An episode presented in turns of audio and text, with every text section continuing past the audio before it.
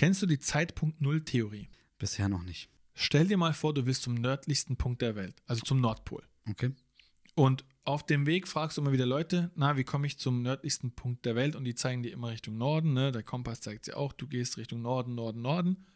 Am Nordpol angelangt, stellst du die Frage nochmal und dann sagt die Person, die Frage hier ist irrelevant. Okay, ja, interessante Theorie. Also, dass im Grunde du so nördlich bist, dass du gar nicht nördlicher gehen kannst und derjenige dann sagen würde, Mhm. du bist doch schon so nördlich. Das wäre quasi der Nullpunkt, sagen wir mal, ja. Du bist am nördlichsten Punkt. Und jetzt stellen wir uns mal vor, wie das mit der Zeit funktioniert. Vielleicht ist es so, dass die Zeit, so wie wir es kennen, ja, wenn man jetzt zum Beispiel 100 Jahre zurückgeht, kann man noch zählen, 1000 Jahre, 100 Millionen Jahre, aber wenn man weit genug zurückgeht und der für uns weiteste, entfernteste Punkt, den es gibt, ist der Urknall, 13,8 Milliarden Jahre, und dass man sagt, mit dem Urknall, da hat erst unsere Zeitrechnung wirklich begonnen. Angeknüpft an diese Theorie gibt es ja auch diese Theorie, dass man, wenn man weit genug zurückgeht, bis zum Nullpunkt wirklich der Zeit, dass wir irgendwann angelangen müssen zum Zeitpunkt, als es gar nichts gab. Null. Das stimmt.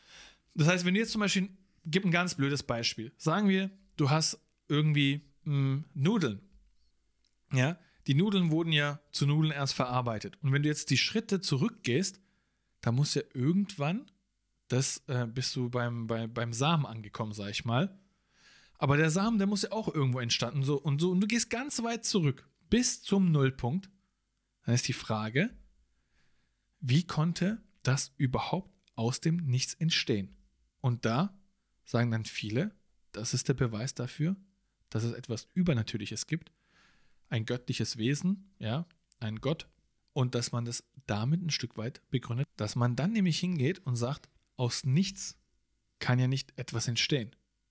Weißt du, wie ich meine? Mhm. Also muss immer irgendwas sein, damit daraus etwas hervorgehen kann. Sozusagen. Richtig. So, wenn man zum Zeitpunkt Null zurückgeht, war man ja bei Null, bei nichts. Aber wie ist dann irgendwas überhaupt entstanden?